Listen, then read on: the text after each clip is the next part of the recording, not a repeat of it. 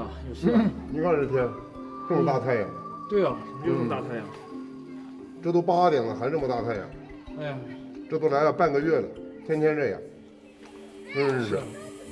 不过这东西本身就是跟中千万彩票大奖似的，要能拍到的不就中彩票？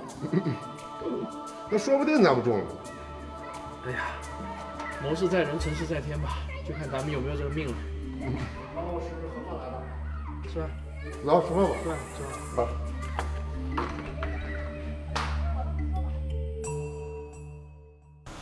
这是我们这次寻觅自然的剧组，带大家认识认识几位大导。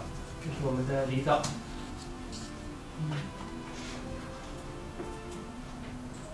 这是我们的王导，这是大家熟悉的王老师。王老师在看啥呢？这个要看吗？你要研究研究，一起研究研究。这是我们的苏导，不要看我的那个，我不上相。王老师，那个啊你说问一下啊，我刚看这个这个啊题啊求导念，啊，就是挺好看的。那个里面他提到什么浑原子啊那些，我们这次拍的这个《球状闪电》，它跟它到底有没有那么神秘啊？红原子什么的呢，这肯定是刘慈欣的虚构了。你要嗯记住一点啊，小说呢叫做虚构类文学，所有的虚构类文学呢都是虚构的嘛，嗯都是假的。不过虽然这个小说写的夸张啊，嗯但是球状闪电呢，确实是当今物理学界几大悬而未决的谜题之一吧，这个哦是千真万确的。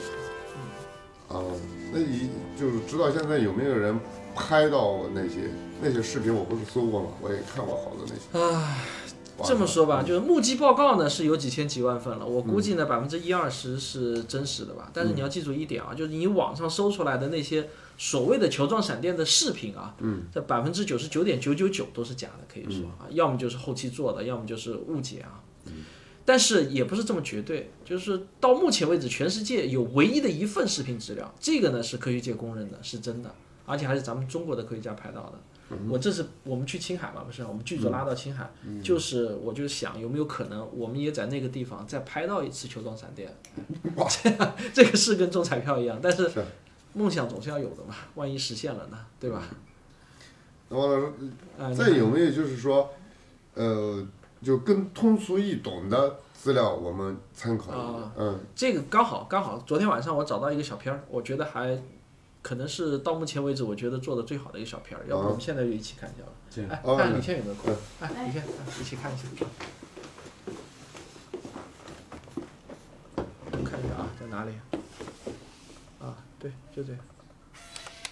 关于球状闪电的目击报告，几乎与人类文明差不多古老。已知的最早文字记录可以追溯到古希腊时期亚里士多德和波西多尼的书中，我国的古籍中也有记载。其中最出名的文字记录是出自明朝万历内阁首辅张居正。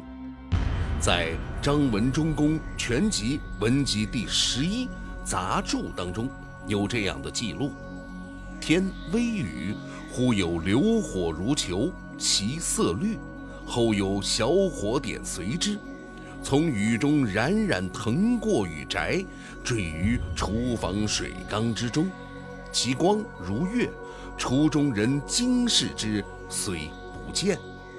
这段描写极为生动，短短五十多个字，对所见事物的形态、颜色、光强、运动方式都有准确的描述。按照今天的观点，张居正当时目击到的很可能就是一个球状闪电。关于球状闪电的正式目击报告已经有近万份，其中有一些目击报告来自物理学家，例如，1954年，瑞士联邦工学院的物理学家多姆克斯·塔尔在一场雷暴中观察到了这样的现象：风雨中，一个闪电击中了地面。距闪电击中点大约五米处的一小片灌木中，突然出现了一个快速旋转的环，就像一个花环。几秒后，环的颜色变得越来越红，由橙色变为了黄色，最终呈现白色。所经之处有高压放电现象。又过了数秒，这个环演化成了一个球形。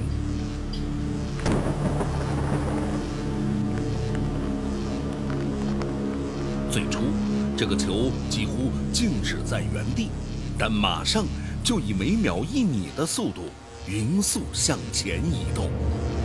尽管狂风大作、暴雨倾盆，但它很稳定，移动的高度也没有变过。大约持续了十秒后，它突然无声地消失了。这份目击报告发表在第九届国际球状闪电研究会论文集。另外一份著名的科学家目击报告，来自英格兰肯特大学的射电天文学家罗杰·詹尼森。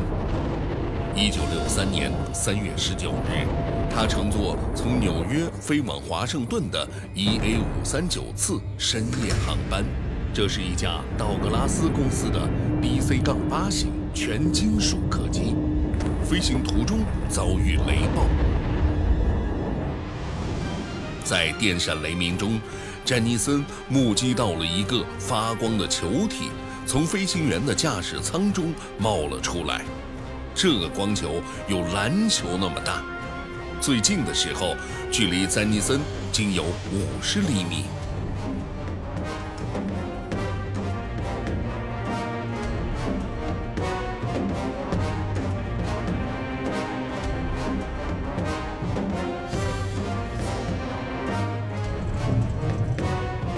目击报告以通讯论文的形式发表在了1969年11月的《自然》杂志上。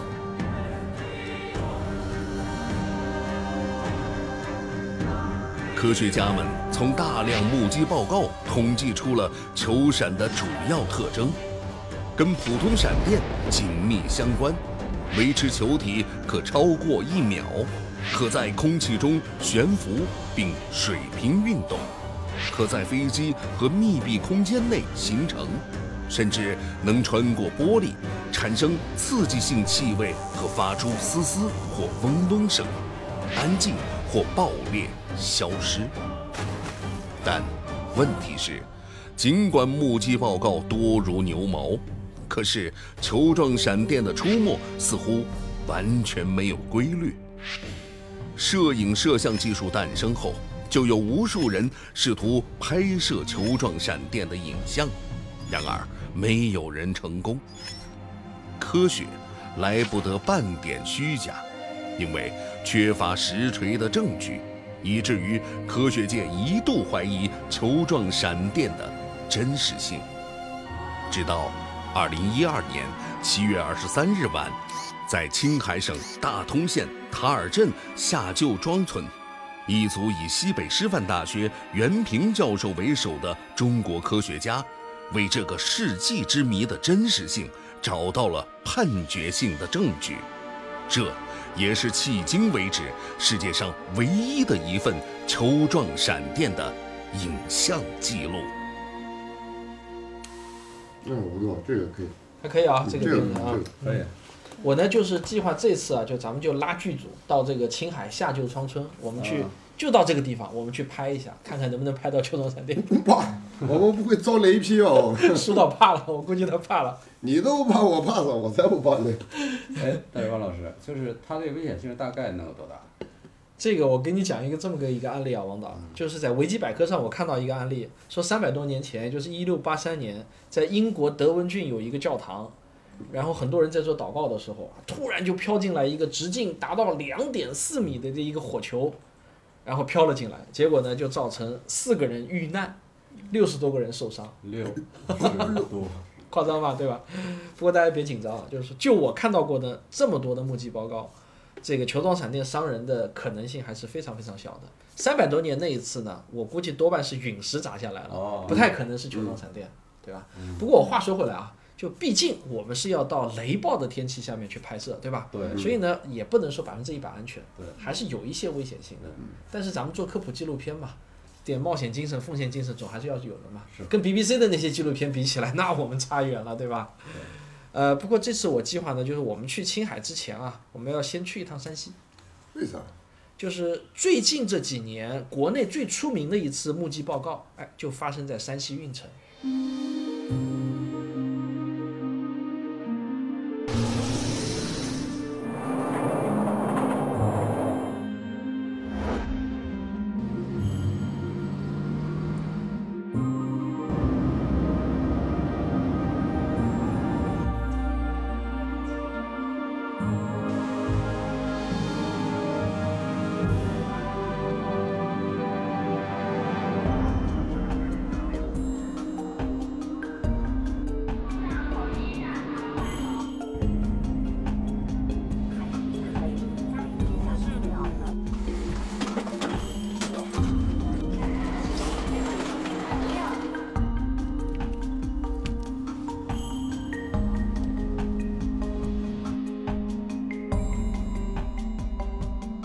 经过一番奔波，我们现在呢来到了山西省新绛县的水利局。二零一四年的八月五日早上九点钟左右，就在这个水利局有一次著名的球状闪电的目击事件。当时的目击者呢是姓严，我们现在呢就去找一下严先生，我们听他来讲一讲当时都发生了一些什么样的事情。哎，哦，严先生，你是严先生啊？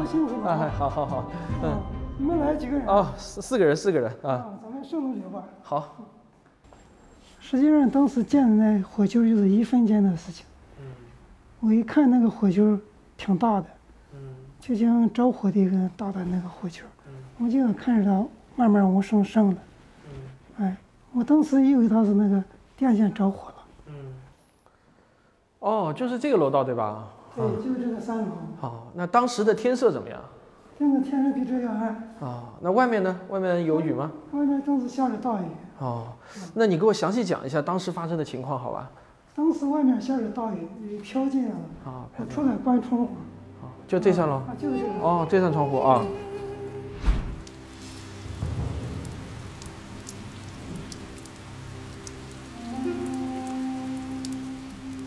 对，那天下着大雨，雨从窗户里飘进来，我出来关窗户，关窗户抬头那边一看，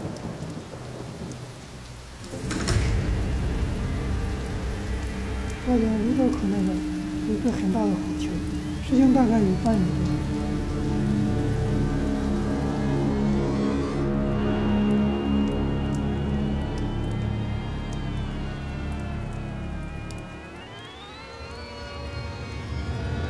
开始像着火了以后，瞬间就爆炸了，声音很大。当时还吹了几台电脑，摧毁几台电脑。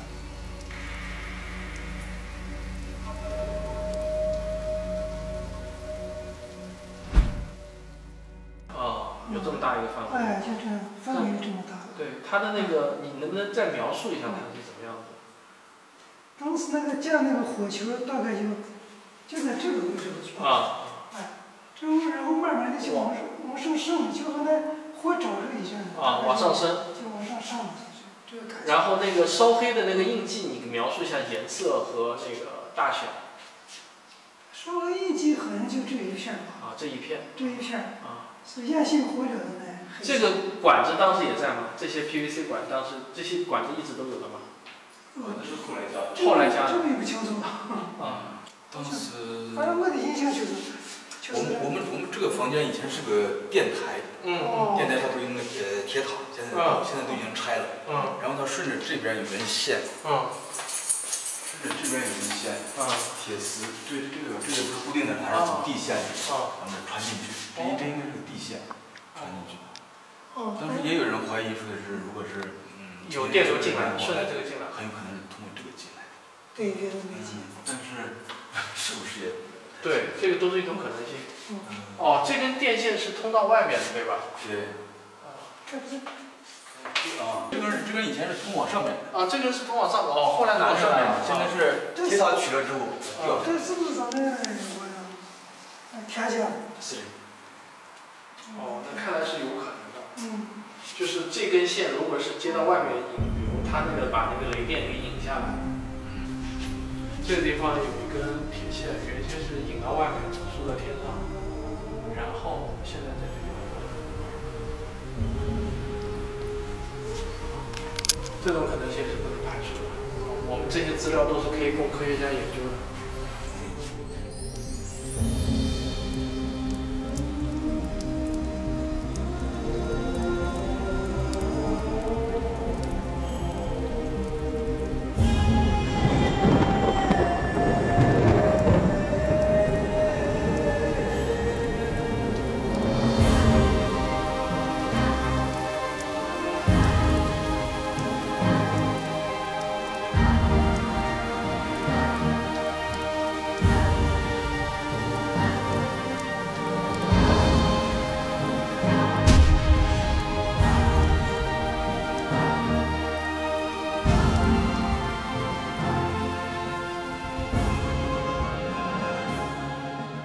刚才啊，我们利用影视后期技术为大家还原了一下六年前发生的事情。不过呢，毕竟当时发生的时间啊非常的短，只有一瞬间，而且也是六年前的事情了。当事人呢也不可能把所有的细节都给记清楚。那么这个世界上到底有没有真实的球状闪电的影像记录呢？是有的。全世界唯一的一份真实的球状闪电的影像记录啊，就藏在西北师范大学袁平教授的电脑中。哎，我们一起去探个究竟。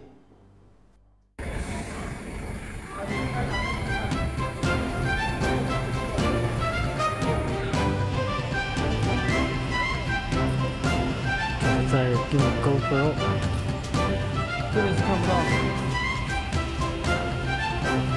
好，停吧，只有在步步道上看。